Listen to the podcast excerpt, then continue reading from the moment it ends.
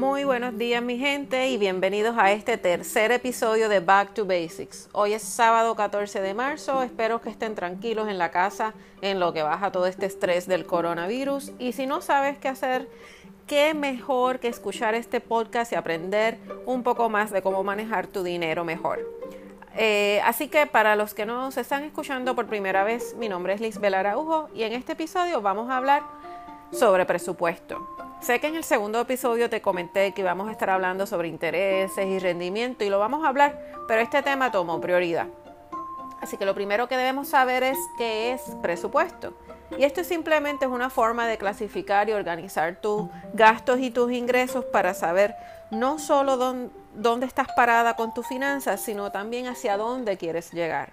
Así que lo primero que tienes que hacer es coger la copia de tus estados de banco. Sí, gente, si te llega por correo, abre tu correspondencia y vas a escoger los últimos tres meses y clasificar tus gastos y ver en dónde se te va el dinero, dónde se te van los chavos. Es importante que clasifiques los mismos entre los gastos fijos y necesarios. Tienes que priorizar en estos gastos, gastos de casa, ya sea la renta, hipoteca, el pago de utilidades, la escuela, pensión, comida, entre otros. Y vas a dividirlo contra los gastos variables. Estos son pues los gastos de entretenimiento, tus gustos, misceláneos, reparaciones, etc. ¿Por qué tres meses? Porque así vas a ver un patrón de cuáles son tus gastos y tu tendencia de los mismos. Tienes que hacer un listado también de tus entradas de dinero. ¿Eres empleado? Si lo eres, recuerda poner en tu tabla de tus ingresos el ingreso neto, que esté libre de las contribuciones y las deducciones, porque ese dinero nunca va a llegar a tu cuenta. ¿Qué otras entradas de dinero tú tienes? ¿Recibes dinero de pensión? ¿Haces algún trabajo por el lado? Una vez tengas todo, vas a sumar tus entradas de dinero y vas a sumar todos tus gastos o retiros. Y el total de los ingresos se lo vas a restar al total de gasto. ¿Cómo te fue? ¿Estás en positivo o estás en negativo? ¿En dónde estás gastando más? ¿Dónde se te va? Recuerda que primero que todo debes de sacar el dinero que se tiene que ir a tus gastos fijos. Esto no importa qué, debes cubrirlo. Y luego verifica cuánto te sobra para tus gastos variables o de entretenimiento.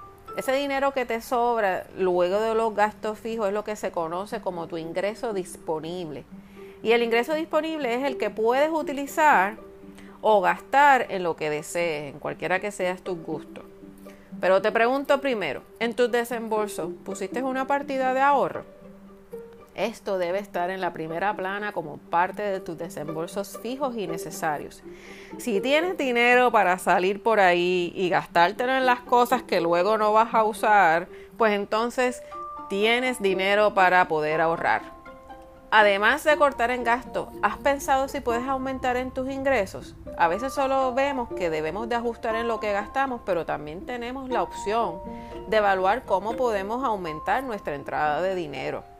Así que te invito a que hagas el ejercicio. Si tienes pareja, hazlo con tu pareja para que veas en dónde están parados y qué cambios pueden hacer. No tienes que hacerlo todos a la vez, pero poco a poco vas modificando y verás cómo vas a poder maximizar el uso de tu dinero.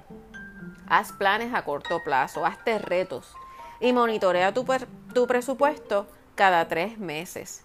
Mientras vayas viendo que vas logrando estos retos, cada vez más vas a ir aumentando los mismos. ¿Qué retos pueden ser?